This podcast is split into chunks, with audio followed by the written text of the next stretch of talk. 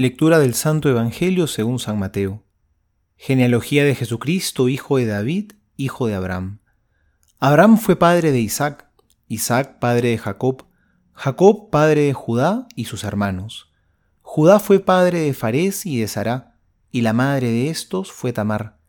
Farés fue padre de Esrón, Esrón padre de Aram, Aram padre de Aminadab, Aminadab padre de Naasón, Naasón padre de Salmón, Salmón fue padre de Boz, y la madre de éste fue Rahab. Booz fue padre de Obed, y la madre de éste fue Ruth. Obed fue padre de Jesé, Jesé padre del rey David. David fue padre de Salomón, y la madre de éste fue la que había sido mujer de Urías. Salomón fue padre de Roboam, Roboam padre de Abías, Abías padre de Asá, Asá padre de Josafat, Josafat padre de Joram, Joram padre de Osías, Osías fue padre de Joatam, Joatam padre de Acaz, Acaz padre de Ezequías, Ezequías padre de Manasés, Manasés fue padre de Amón, Amón padre de Josías, Josías padre de Jeconías y de sus hermanos, durante el destierro en Babilonia.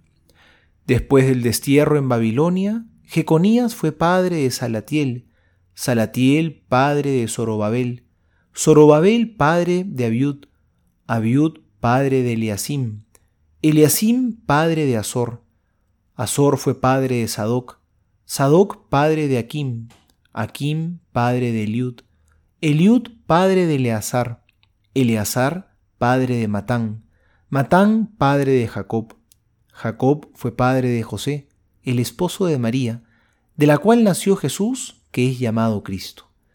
Este fue el origen de Jesucristo. María, su madre, estaba comprometida con José, y cuando todavía no habían vivido juntos, concibió un hijo por obra del Espíritu Santo. José, su esposo, que era un hombre justo, y no quería denunciarla públicamente, resolvió abandonarla en secreto.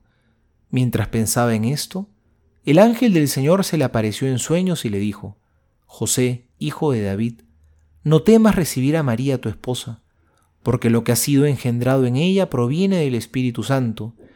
Ella hará luz a un hijo, a quien pondrás el nombre de Jesús, porque él salvará a su pueblo de todos sus pecados. Todo esto sucedió para que se cumpliera lo que el Señor había anunciado por el profeta.